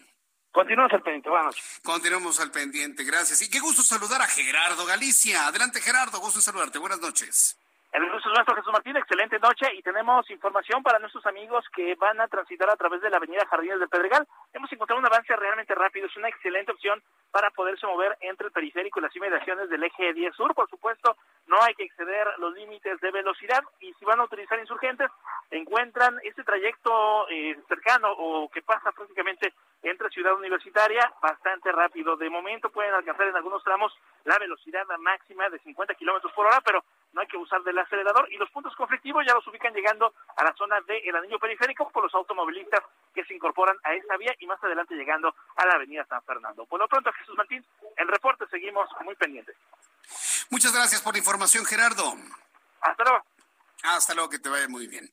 Continuemos con información en el Heraldo Radio. El reloj está marcando las 7 con 10 para que usted llegue a tiempo, maneje con mucha precaución, sobre todo con mucha paciencia en las calles de la capital de la República Mexicana. Antes de los mensajes le decía que la estrategia del presidente Andrés Manuel López Obrador el día de hoy para no ser cuestionado por algo que entendemos le molesta mucho, y, me refiero de manera concreta a los excesos de su hijo mayor, José Ramón, y esto lo digo con base en lo que en su momento escribió Mario Maldonado hace casi un año, sí, porque le digo, todo esto que se conoció ayer no fue nada nuevo. Para evitar ser cuestionado por eso, pues habló de otros temas. Entre los temas que habló fue el, la situación de las tiendas de conveniencia OXO. Yo no entiendo qué pleito trae con esas tiendas o sea, ¿cuál es el pleito? Que utilizan energía renovable, que utilizan celdas fotovoltaicas para no pagar tanto a la Comisión Federal de Electricidad. Mire, si empieza con esa idea el presidente de México al ratito, le va a recriminar a usted que ha comprado celdas eh, solares para pagar un 95% menos de luz a la Comisión Federal de Electricidad. Está empezando con los Oxos. Pero a ver qué pasa con las familias, unidades habitacionales, edificios, oficinas, edificios inteligentes, que ya tienen incluidos en su estructura eh, un, una forma más amigable de obtener su energía eléctrica y reduce los precios, reduce los precios del, o el costo de la energía eléctrica hasta en un 90%, 95%. Van por a decreto a quitarlos para que le llegue más dinero al señor Badlet. No, bueno, eso es verdaderamente de otro planeta, ¿eh? de verdad, es verdaderamente de otro tiempo y de otro planeta. Bueno, sobre el tema de las tiendas OXO, ante el señalamiento del gobierno federal a FEMSA, Fomento Económico Mexicano, que son los dueños de OXO, propietaria de las tiendas, de que pagan menos por el servicio de energía eléctrica comparado con los comercios del barrio o las familias, el presidente de la República invitó a su conferencia matutina al dueño de ese corporativo, José Antonio Fernández, a un debate técnico sobre el tema. Pues imagínate cuántos le gusta que sean un millón contra uno. A ver, Paris Salazar nos tiene más información de lo que se planteó el día de hoy temprano. Adelante, Paris, gusto saludarte. Buenas noches. Buenas noches, Jesús Martín, amigas, amigos de Galo de México. El presidente Andrés Manuel López Obrador invitó al dueño de Oxo, José Martín Fernández Carvajal, a debatir sobre las tarifas de consumo eléctrico. Esto después de la discusión de los spots televisivos por Internet, los cuales calificó el presidente como propaganda negra contra la reforma energética. Aseguró que el dueño de Oxo va a ser bien tratado de manera respetuosa. Lo invitó a exponer sus argumentos y a traer a su equipo técnico para debatir las tarifas eléctricas. Vamos a escuchar cómo lo dijo el presidente López Obrador y ojalá y venga el señor Fernández, o sea, y va a ser bien tratado de manera respetuosa y que traiga sus argumentos o sus este, técnicos, ¿sí? Está invitado, porque esto ayuda mucho a aclarar las cosas. Además, se van a ahorrar dinero porque no van a tener que estar este, en la conferencia de prensa matutina, el director general de CFE Energía, Miguel Reyes, expuso que las tiendas de conveniencia, los Oxxos, pagan menos por consumo eléctrico, ya que tienen una tarifa fija, mientras que los hogares tienen una tarifa creciente. Explicó que los hogares pagan hasta 6 pesos con 30 centavos el kilowatt, mientras que los Oxxos pagan solamente 2.51 centavos por kilowatt. Escuchamos cómo lo dijo Miguel Reyes de la Comisión Federal de Electricidad. Su supuesto es de que los pobres tenían que permanecer pobres para siempre, consumían menos electricidad. Y mientras más consumas, entonces te voy a cobrar más, ¿no? Y además, obviamente, esto pues, es un o se vincula con un negocio. La electricidad es una mercancía, no es un derecho humano, como lo establece ahora la iniciativa de reforma del señor presidente, que no solo garantizaría que esto se tiene que quitar, sino que las tarifas para la población, para los hogares mexicanos, deben ser como las que tiene el OXO. Miren, resulta que el OXO, la tarifa que nos muestra de 2.51, que se ubicaría acá, la tiene constante. No tiene estos picos que tienen los hogares. El funcionario de la Comisión Federal dijo que es innecesario que OXO pague tanto propaganda que realizó en diversos medios y dijo que será mejor que de cara a la nación se enfrente a este debate, una confrontación confrontación técnica con la comisión y los equipos de OXO. Esa información que les tengo. Buenas noches. Gracias, muy buenas noches. Gracias por la información, París. Bueno, París Salazar, quien nos ha tenido toda esta información sobre qué pleito trae el presidente con los Oxos. ¿Qué, cuál es su pleito? Eso que acaban de decir de que una familia paga el kilowatt hora en más de seis pesos, eso es una mentira. Es, y ahorita le voy a explicar cuál es la razón. Eh, en la publicidad de Oxxo se habla de que efectivamente los Oxxos pagan, eh, eh, los Oxxos pagan a 2.31 el kilowatt hora, mientras las familias en general lo pagan en 1.45, ¿sí? Usted y yo pagamos menos, pero le voy a decir cuál es el problema por el cual algunas familias pagan más. ¿Por qué algunos pueden pagar más? Por algunas razones. Uno, porque se roban la luz y, algunos ni siquiera la pagan, ¿eh? porque están en diablitos. Y a eso no le entra el presidente de la República. Hay mucha gente que no paga la luz porque se pone el diablito, porque le ponen un imán al medidor para que no gire. Ah, no, si vamos a hablar las cosas, vamos a hablar como es. Sí. Pero también sucede algo en las familias que tienen menos posibilidades económicas.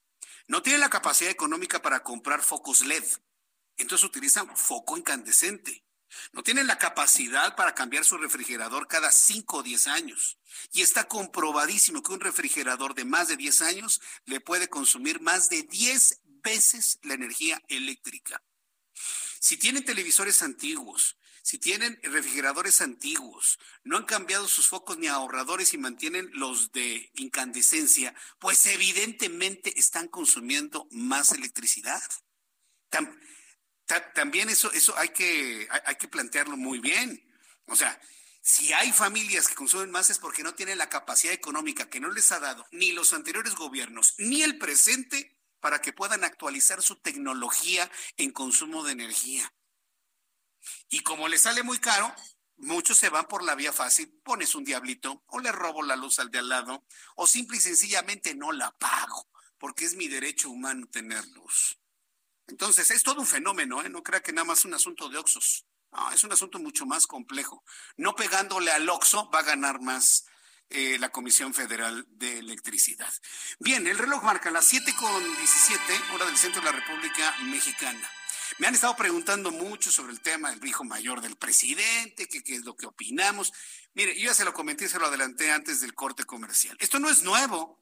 Mario Maldonado, nuestro compañero en el Heraldo de México, a través de su columna porque se publica en el Universal, él ya había planteado toda la incomodidad, molestia, lo incómodo que le están resultando al presidente de la República a sus hijos mayores, en particular el mayor. Y desde el mes de abril del año pasado, él ya había hecho un recuento muy puntual de las condiciones que el presidente de la República señaló para ellos, quienes le hicieron caso y quienes no le hicieron caso, y las enormes molestias que ha tenido el presidente al ver los excesos de su hijo mayor. En la línea telefónica, Mario Maldonado, periodista, compañero columnista del Universal, compañero aquí en el Heraldo de México. Estimado Mario, qué gusto saludarte, bienvenido, muy buenas noches. ¿Cómo estás, mi querido Jesús Martín? Igualmente, muy buenas noches, un gusto estar aquí contigo y con tu auditorio. Gracias por estar aquí con nosotros. Bueno, ayer que veía el, reportaje de nuestro buen amigo Carlos Loret de Mola, pues evidentemente pues no es algo nuevo, inclusive antes de que el presidente López Obrador se convirtiera en presidente, ya conocíamos pues la vida lujosa, bonita que tiene su hijo mayor. Eh, coméntanos cómo te llegó a ti toda esa información desde que tú publicaste esa columna y qué es lo que opinas de todo este caso como periodista, estimado Mario.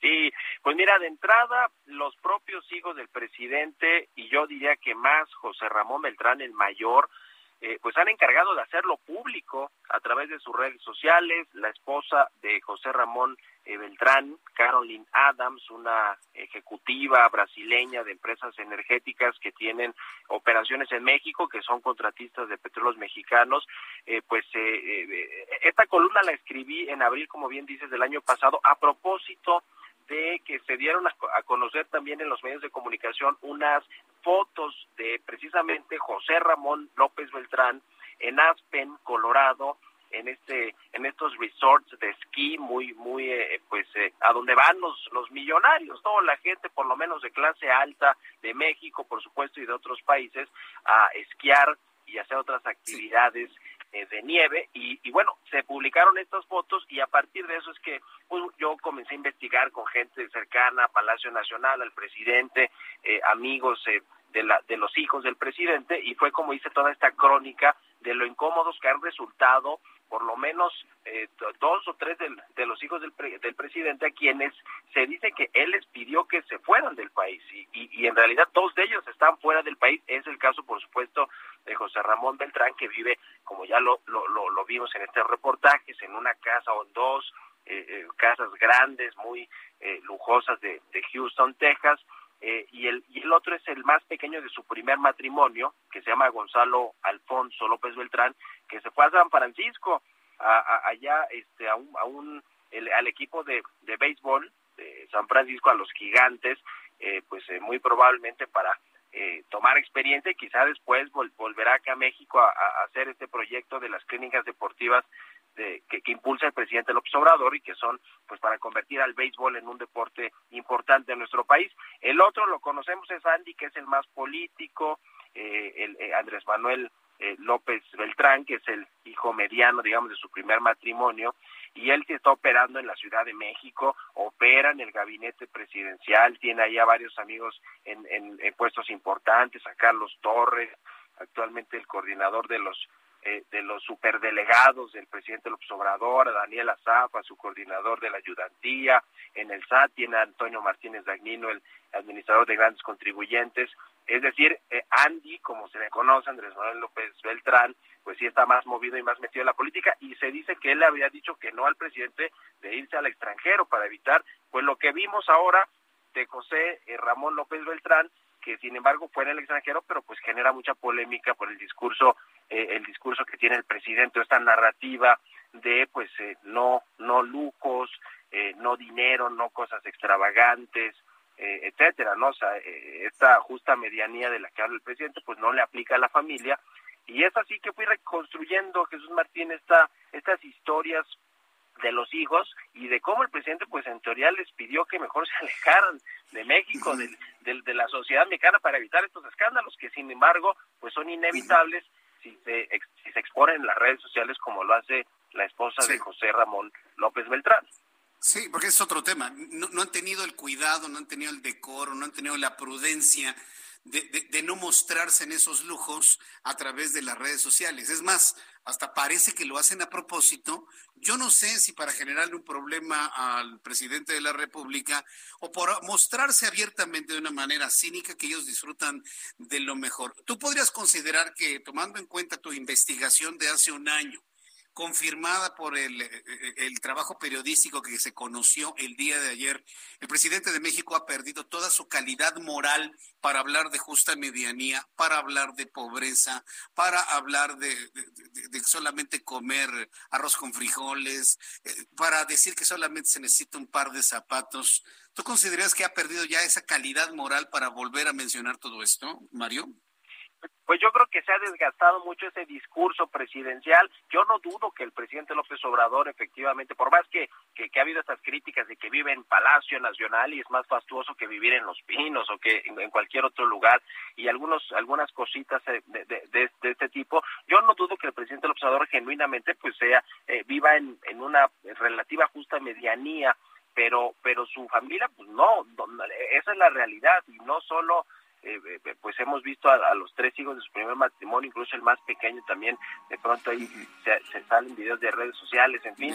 Eh, yo, yo creo que lo que se desgasta es el discurso, esta bandera de, en principio, de la, de la austeridad republicana, de la justa medianía, de, de primero los pobres, porque pues en su familia no lo vemos que suceda de esa manera, y creo que también el fondo de, de, este asunto de José Ramón Beltrán y su esposa Carolina Adams también raya en el conflicto de interés o en el tema de, de lo que tanto critica el presidente, estas lacras de la política, como él le llama, del influyentismo, del tráfico de influencias, de la corrupción misma, porque su esposa tiene eh, eh, eh, participación en empresas que tienen contratos con Pemex, entonces eso, ya de entrada pues suena raro, no solo es el tema de, del, del influyentismo, mi querido Jesús Martín.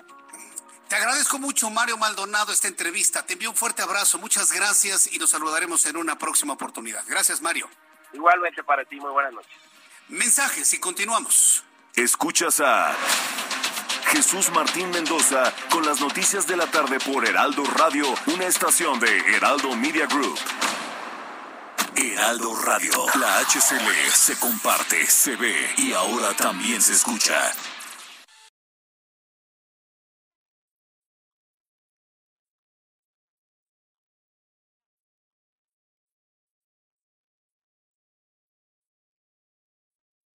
Heraldo Radio. La HCL se comparte, se ve y ahora también se escucha. Escucha las noticias de la tarde con Jesús Martín Mendoza. Regresamos.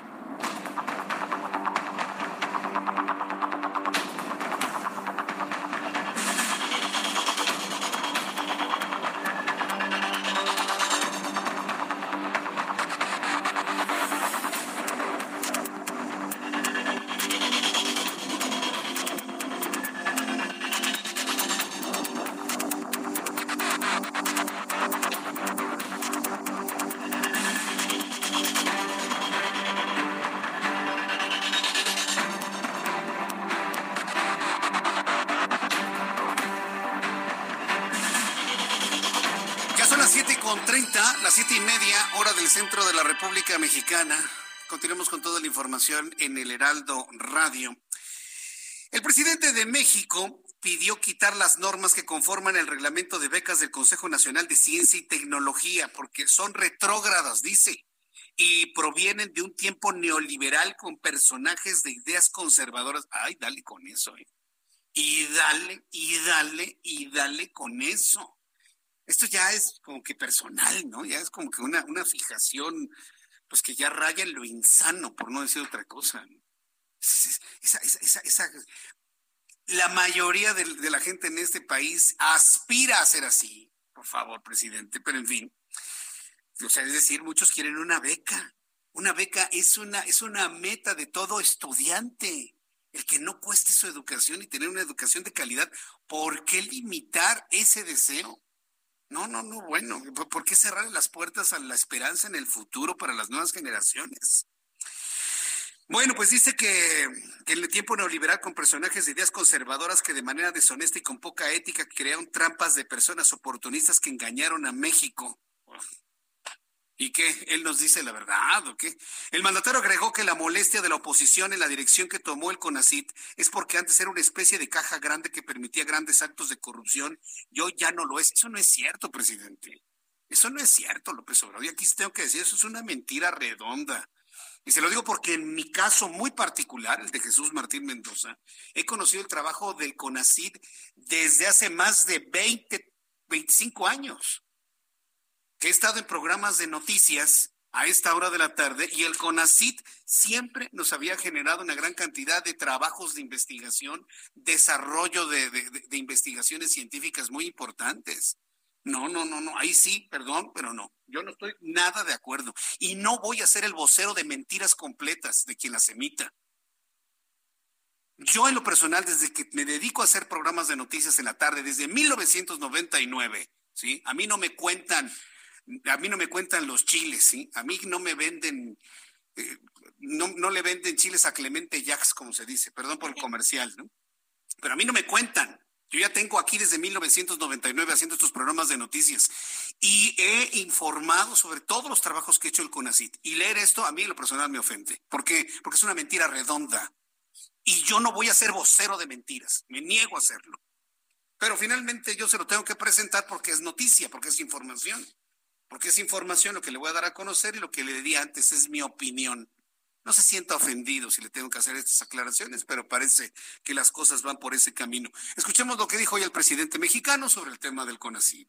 Pues que esos reglamentos, que dicho sea de paso, existían desde la época neoliberal y que de manera deshonesta o con falta de honestidad intelectual o ética, los quieren hacer aparecer como eh, propuestas de nosotros.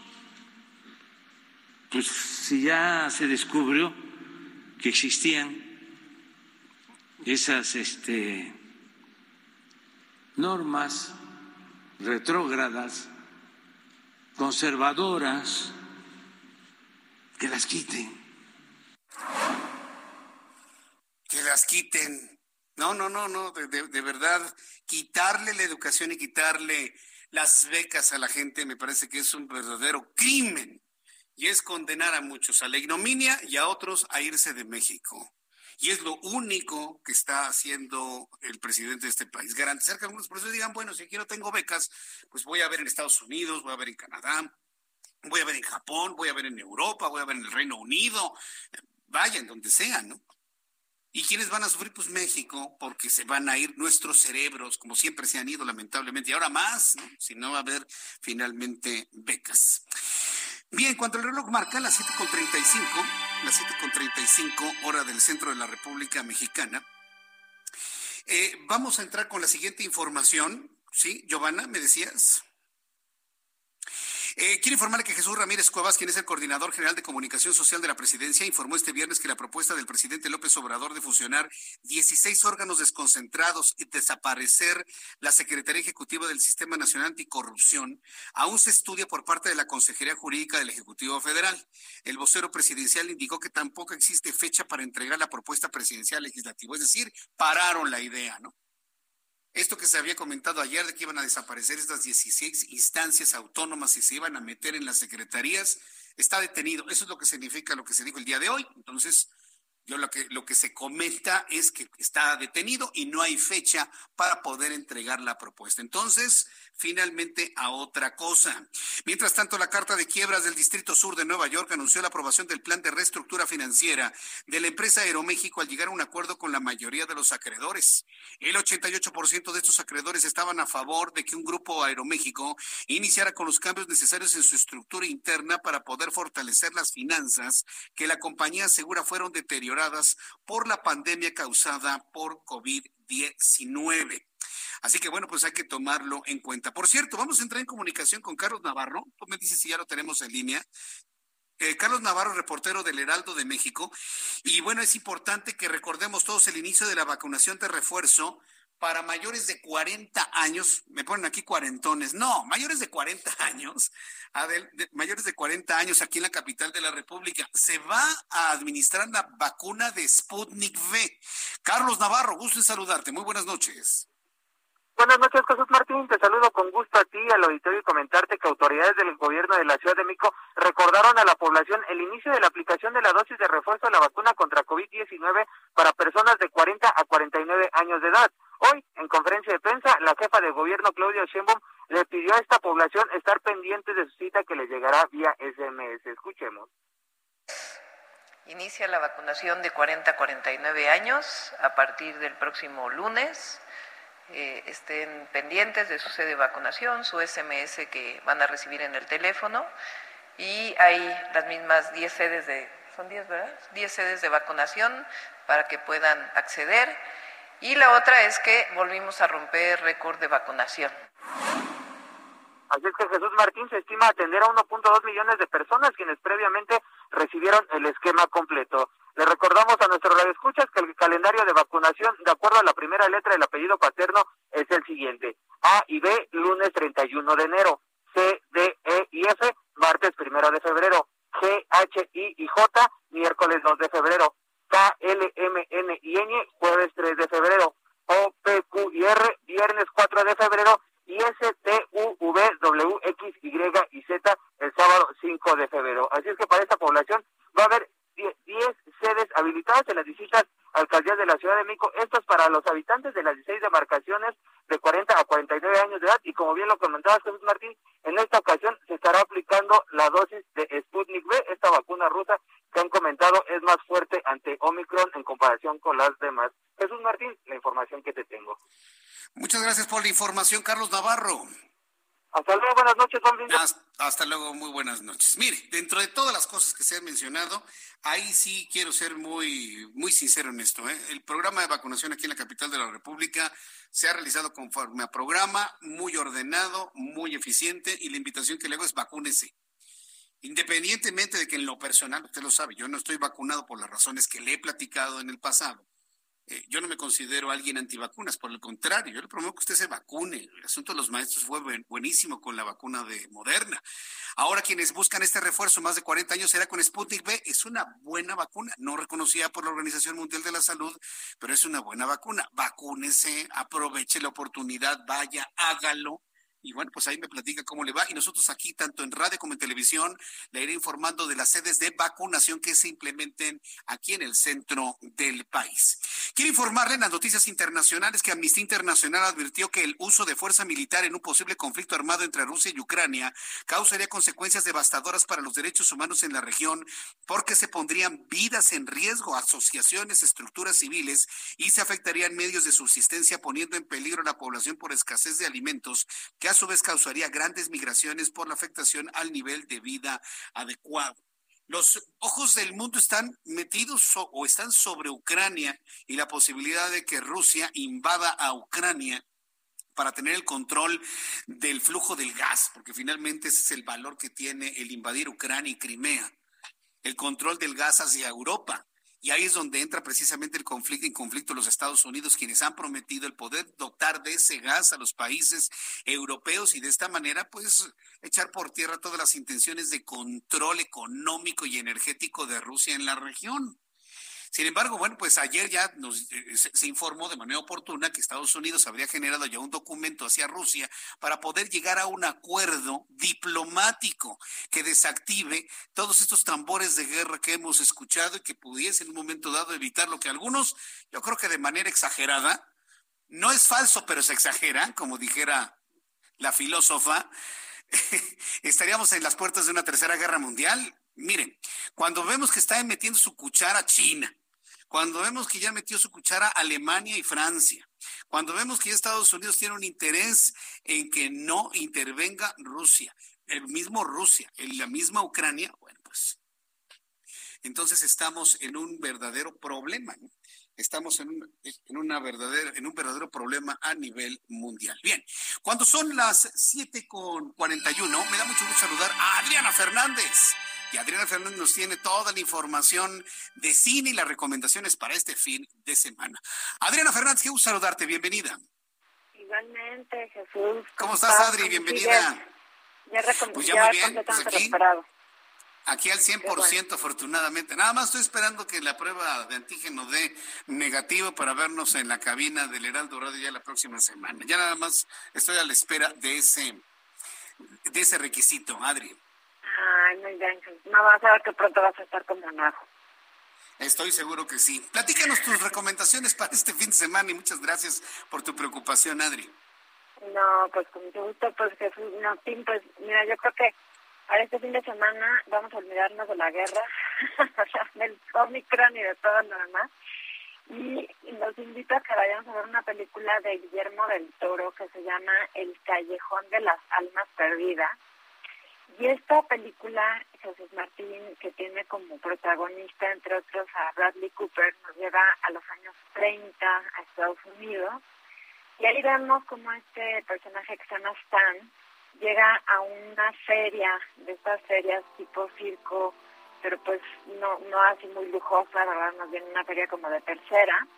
Y por allí hay adivinos, hay enanos, hay hombres fuertes y pues muchos otros personajes extravagantes que están comandados por un director que es interpretado por William Dafoe.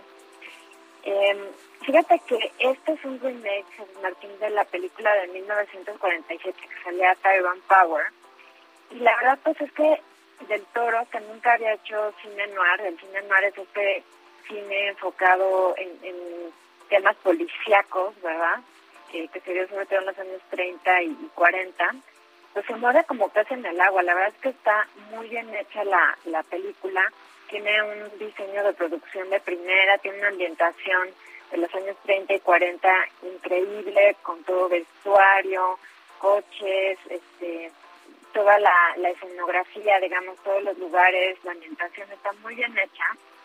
Eh, pero sobre todo la historia es muy interesante porque tú sabes que a Guillermo del Toro le gustan mucho los monstruos. Jesús Martín siempre en sus películas tiene algún tipo de monstruo. Y pues en esta película justamente hay varios monstruos físicos, ¿verdad? Que serían los que están en el circo, en esta feria, pero también hay, hay monstruos psicológicos, ¿no? Mentirosos, falsificadores, calzantes y demás. Es, es una película bien interesante, es una película diferente a lo que ha hecho hasta ahora Guillermo del Toro, digamos que tiene sus monstruos, pero la temática pues es, distinta. A mí me gustó mucho esta película del Callejón de las Almas Perdidas, de hecho ya nominaron a Del Toro al, en el sindicato de escritores eh, a Mejor Guión Adaptado, eh, y pues nos daría mucho gusto que lo ganara. Y a mí, pues a esta película le voy a dar tres estrellas, al Callejón de las Almas Perdidas de Guillermo del Toro, que además cuenta Jesús Martín con la actuación de la guapa y muy buena actriz Kate Blanchett. Ella es la mujer fatal. En todo cine noir, en todo filme negro, digamos, tiene que haber una mujer fatal, ¿verdad? Así como Verónica Lake, que se pone el pelo en la cara, ¿no? Se tapa un ojo. Bueno, pues así es, es el personaje de Kate Blanchett. ¿Cómo ves? Correcto. Repíteme el nombre de la película, Adri, por favor. Se llama El Callejón de las Almas Perdidas. El Callejón de las Almas Perdidas. Muy bien. Segunda recomendación para este fin de semana. La segunda recomendación, es Martínez, básicamente una breve reacción de lo que he podido ver eh, o de lo que pude ver en Sundance, en el Festival Internacional de Cine de Sundance, que son películas que luego vamos a poder estar viendo en, en, Netflix, en Amazon Prime. Y entre ellas, fíjate que hay un documental muy bueno, Jesús Martín, que se llama The Princess, o sea, la princesa, y es un documental sobre la princesa Diana de Gales. Y pues está muy de moda Diana, ¿verdad? Porque este, ahorita hay una película en el cine que se llama Spencer, que justamente pues habla sobre ella y su relación con la familia real. Hemos visto la serie de The Crown, ¿verdad? Donde también sale Diana. Y lo que está, a ti te, te tiene que encantar este documental, José Martín, porque fíjate que lo que hace el director es simplemente toma todo lo que salió de Diana en los medios de comunicación, o sea, todo lo que salió en televisión, todo lo que salió cuando se casó, cuando le hicieron entrevistas, cuando entrevistaron a Carlos, o sea, todo, todo, todo es, eh, digamos, trozos de entrevistas y de noticias en televisión. Entonces, realmente fascinante cómo se arma esta narrativa que nos muestra, pues, quién era Diana, ¿no? A través de estas de estas entrevistas y de estos comentarios. Entonces, bueno, a mí esta me encantó, yo creo que es de lo que más me gustó. Esta y otra que se llama After Young, o sea, después de Young, que es de ciencia ficción, que es cuando el futuro nos alcance casi, Jesús Martín, una familia que tiene a un robot como hermanito de su hija, ¿no? Como, como no pueden tener otros hijos, pues entonces tienen un robot hermanito de su hija y qué pasa cuando se descompone el robot. Entonces, bueno, interesante estas películas, Jesús Martín. Sin duda alguna. Adri, por favor, danos por favor tu cuenta de Twitter para que el público pueda ampliar esta información y preguntarte, por favor, Adri. Claro que sí, Jesús Martínez, arroba Adriano99, arroba Adriana99, aquí me pueden escribir, hacer preguntas con muchísimo gusto. Muy bien, nos escuchamos el próximo viernes, Adri. Me dio mucho gusto saludarte. Gracias por, por tus comentarios, estar al pendiente de mi salud.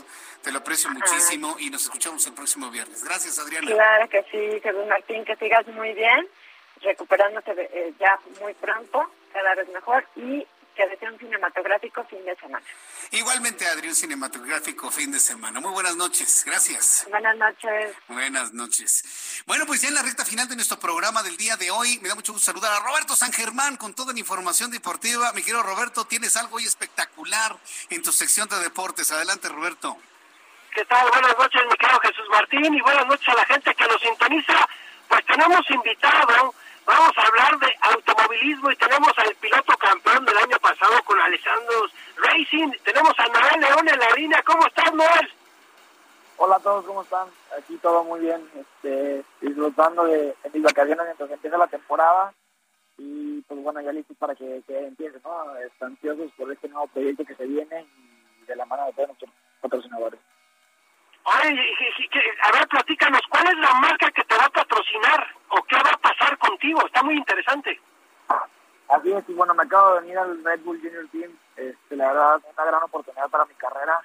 Eh, vamos a estar corriendo en Fórmula 3 regional en, Europa eh, con el equipo Arden Motorsports, eh, un equipo bastante bastante bueno, ¿no? y pues bueno, de la mano de Red Bull y de mis patrocinadores, Alejandro Racing y el Heraldo, la verdad muy agradecido con todos ellos por el apoyo y pues bueno, vamos a seguirle eh, trabajando duro como lo hicimos el año pasado que conseguimos tres campeonatos en un año. Exactamente, conseguiste el campeonato con ellos, con Alessandro Racing, eh, como dices, del Heraldo de México, también patrocinador de esta escudería. ¿Y qué pasa cuando llegas a estos niveles? ¿Qué va a suceder contigo? ¿Te tienes que ir a vivir a Europa? Así es, bueno, vamos a estar viviendo en Inglaterra, eh, con el cerca del equipo para estar trabajando todos los días en el simulador y y todo lo que se necesite para estar cada vez más fuertes para las carreras. Perfecto, además me imagino que vas a estar en Milton Keynes con ellos, con el buen Checo Pérez, con Max Verstappen y con toda la gente de Red Bull. Eso es muy interesante. ¿Cuándo inicia todo esto? Así es, vamos a estar ahí cerca con todos nuestros equipos del Red Bull Junior Team eh, y a la, a la vez estamos trabajando muy cerca de la fábrica de Red Bull, eh, en el circulador, en todo lo que todo lo que podamos mejorar para que cada carrera vaya un mejor, ¿no? Eh, le hará una gran oportunidad, agradecido con Red Bull Racing por esta gran oportunidad y pues bueno, a los patrocinadores que nunca me dejan nada. ¿Y cuándo empieza esto? ¿Empiezas en, qué fecha? ¿Cuál es tu primera carrera? ¿Cuándo es tu primera carrera? ¿Cuándo es la fecha? Mi primera carrera es finales de abril en el circuito de Monza y pues bueno, mis primeros entrenamientos es finales de marzo con eh, igual en Monza y pues bueno, ya tenemos que estar allá preparándonos el, el principio de marzo. Y que es, que es una, uno de los grandes premios o uno de los circuitos más complicados que hay en la Fórmula 1, ¿eh? Así es, y bueno, y vamos a tener otro circuito que es muy complicado, que es el circuito de Mónaco, la pista callejera. Vamos a estar corriendo con Fórmula 1 y pues bueno, la verdad va a ser un evento inolvidable y vamos a disfrutarlo al máximo, pero sin duda eh, no, no dejar de trabajar ¿no? para estar siempre adelante. Y perfecto, ¿no? ¿Y cuánto, en cuánto tiempo crees poder ya subirte a un Fórmula 1? Eh, queda bastante tiempo, ¿no? Primero tengo que juntar mis puntos de la superlicencia para, para poder subirme. La verdad no estoy muy lejos porque estos últimos dos años he sumado bastantes puntos por los campeonatos de Fórmula 4. Pero pues bueno, esperemos y en unos cuatro añitos estemos arriba de un Fórmula 1. Ok, ya consiguiendo escudería o simplemente ya ser, el, digamos, que te dejen la estafeta Checo Pérez, ¿no? Esperemos, esperemos. Muy, muy bien, Pues la verdad es que nos da mucho gusto tenerte aquí en el Heraldo. ¿Y qué le a los jóvenes? ¿Cómo fue tu sueño? ¿Cómo lo lograste? Pues bueno, la verdad fue trabajando muy duro, ¿no? Este, todo el año pasado eh, con la escudería de los Racing, los patrocinadores, eh, trabajamos muy duro, eh, como les comentaba, logré tres campeonatos en un año, eh, Fórmula 4, NASCAR México y Cárcel México. La verdad, este, mucho la atención, ¿no? Este, estuvimos fuertes en todos los campeonatos y pues bueno, verdad es una experiencia inolvidable, ¿no? Es esto que, que voy a, que voy a Pues mi querido Jesús Martín, no sé qué le quieras tú preguntar o qué le quieras decir ya a Noel porque la verdad es que pues ya nos dio la primicia de que va a estar con Red Bull, con el equipo junior. Creo que estando con, eh, con Red Bull hay mucha posibilidad de, aprenderle al, o estar muy cerca con, con el checo, ¿no? Yo, creo que eh, eh, estamos siendo testigos, mi querido Roberto, de la llegada de las nuevas generaciones, ¿no? En este increíble deporte. ¿Tú cómo lo ves? Sí, sí, sí, la verdad es que tiene todas las posibilidades, Noel, está muy joven y está haciendo bien las cosas y bueno, ya que te ven en el extranjero quiere decir mucho y sobre todo va a tener que pasar frío y hambre, perdón que te lo diga así, Noel, va a tener que estar en Europa, ya lo hizo Checo, lo hizo muy joven también Checo, a los 16 años se fue y pues le tocó fuerte, pero sabemos que vas a lograr tus objetivos y que bueno, pues mi querido Jesús, es lo que tenemos con él. Perfecto. Oye, pues muchas gracias por haber estado en nuestro programa de noticias. Mi querido Roberto, también muchísimas gracias, como siempre, gracias por traernos a estos invitados en nuestro programa de noticias, Roberto. Claro que sí, mi querido Jesús Martín. Muchas gracias, mi querido Noel. Que tengas muy buena noche y mucha suerte en esta nueva aventura. Muchísimas gracias y un saludo a todos y vamos a estar dando los resultados de mañana de los patrocinadores. Saludos. Así es, Noel. Saludos, que te vaya muy bien. Bueno, pues este, padrísimo, ¿no, Roberto? Sí, sí, mi querido Jesús Martín, aquí otro mexicano que se va al extranjero, como se dice, ¿no? A romperla y ojalá lo logre.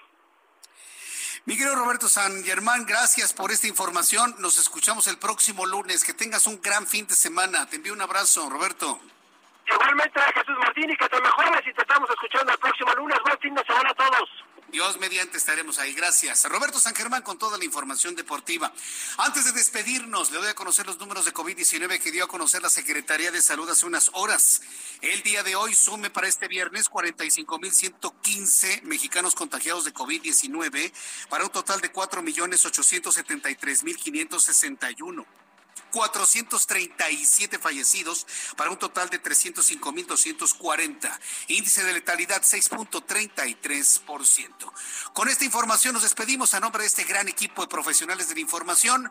Nos escuchamos el próximo lunes y mañana en digitales a las 9 de la mañana. Por su atención, gracias. Esto fue las noticias de la tarde con Jesús Martín Mendoza. Heraldo Radio. Hey, it's Paige DeSorbo from Giggly Squad. High quality fashion without the price tag. Say hello to Quince. I'm snagging high-end essentials like cozy cashmere sweaters, sleek leather jackets, fine jewelry, and so much more. With Quince being 50 to 80% less than similar brands. And they partner with factories that prioritize safe, ethical, and responsible manufacturing. I love that. Luxury quality within reach. Go to quince.com slash style to get free shipping and 365 day returns on your next order. Quince.com slash style.